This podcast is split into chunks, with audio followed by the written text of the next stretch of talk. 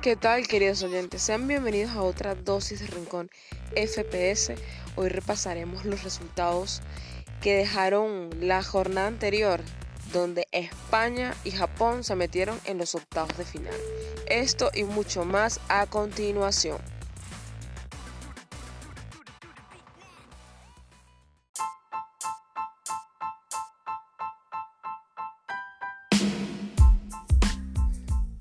Y la jornada comenzaba un poco intensa, donde se iban a definir ya varias llaves de los octavos de final. Tenemos que los partidos de muy temprano eran Canadá ante Marruecos. El equipo africano se impuso dos goles por uno con tantos de Sillets y de Naisiri. Entre tanto, el gol de Canadá fue un autogol de Aguar al minuto 40. Esta victoria deja a Marruecos primera de grupo. En el otro partido, Croacia y Bélgica igualaban a cero. Este resultado deja eliminado al conjunto europeo. Bélgica no avanza por no llegar a la cantidad de puntos suficientes para la segunda ronda. Quedan con cuatro puntos, en cambio Croacia llega a cinco unidades y avanza con Marruecos a los octavos de final. En este partido Lukaku falló muchas ocasiones de gol, y bueno, los belgas terminaron pagando la mala fortuna de su delantero y no entran a los octavos. Y bueno, lo, importante era la jornada en la tarde, porque se medía Costa Rica ante Alemania y Japón frente al combinado español. Y España comenzaría arriba del marcador gracias a un tanto de Álvaro Morata al minuto 11, tras una asistencia de Aspilicueta en un partido donde Luis Enrique revolucionó el 11, donde dejó a un Carvajal en la banca, donde Aspilicueta tuvo su oportunidad. También debutaba Valdé de titular.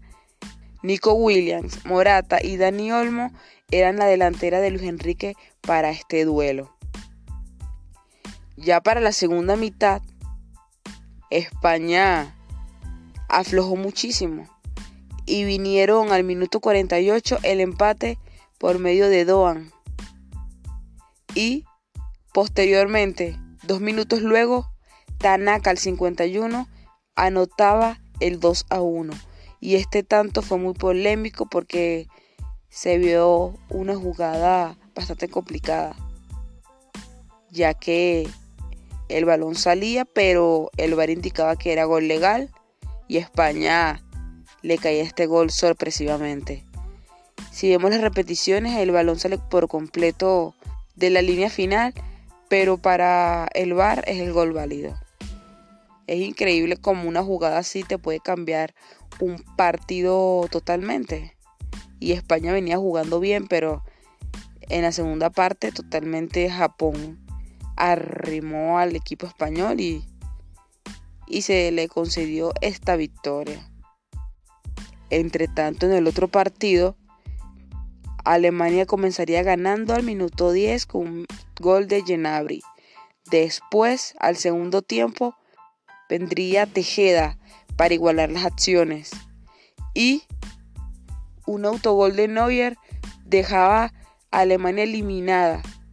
Pero Kai Havertz al 73 y al 85 colocaba el 3 a 2 para Alemania y después Fulcruz anotaba el 89 del 4 a 2. Este resultado fue insuficiente para el equipo alemán que quedaba eliminado del grupo E.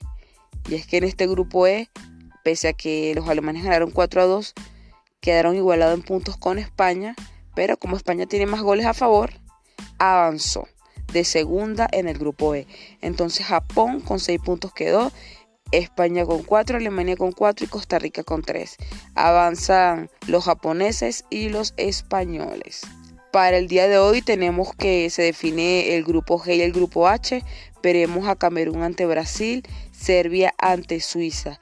Y muy temprano gana ante Uruguay y Corea del Sur frente a Portugal. Otro partidazo. Sabemos ya que Portugal y Brasil están clasificados. Vamos a ver si Uruguay y Camerún o Serbia, Suiza o Corea del Sur logran quedar segundos de grupo.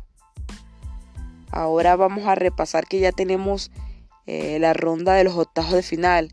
Ya tenemos definido algunas llaves. Comentamos que Países Bajos va ante los Estados Unidos el día sábado. Argentina ante Australia.